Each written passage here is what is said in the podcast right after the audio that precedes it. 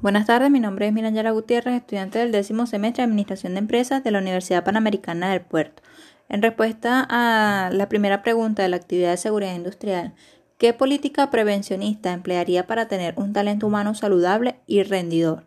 Bueno, como dueña de empresa, las políticas que podría emplear sería establecer metas y objetivos en conjunto con los empleados con la finalidad de que, de que ellos se sientan parte de la organización y así poder conocer cuáles son los objetivos y metas que ellos quieren alcanzar dentro de la empresa.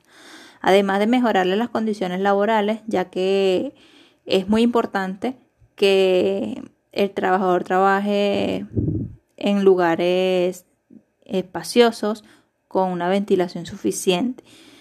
Capacitar al personal constantemente, así ellos pueden desempeñar otros roles dentro de la organización. Sobre todo, eh, como dueña, reconocer los logros de cada uno de ellos.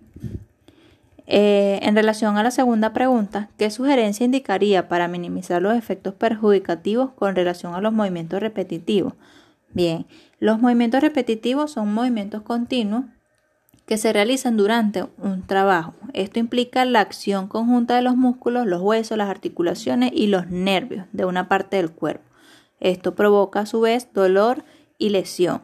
Para minimizar los efectos de los movimientos repetitivos, sugiero emplear herramientas adecuadas para cada tipo de trabajo y sobre todo conservarlas en buenas condiciones. Eh, procurar mantener en lo posible la mano alineada con el antebrazo, la espalda recta y los hombros en posición de reposo. Evitar los esfuerzos prolongados y la aplicación de una fuerza manual excesiva. Sobre todo se debe realizar eh, pausas periódicas que permitan recuperar las tensiones y relajar la musculatura. Por último, eh, ¿cuáles serían las ventajas de una buena ergonomía organizacional? Eh, la ergonomía es el estudio de la adaptación óptima entre el hombre y la máquina, es decir, cómo adaptar de la mejor manera el uso de los objetos por el hombre.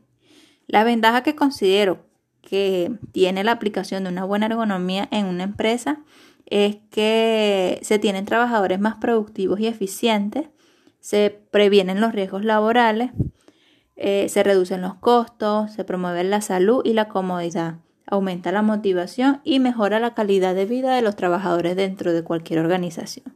Esto fue todo mi podcast, espero sea de su agrado, muchas gracias.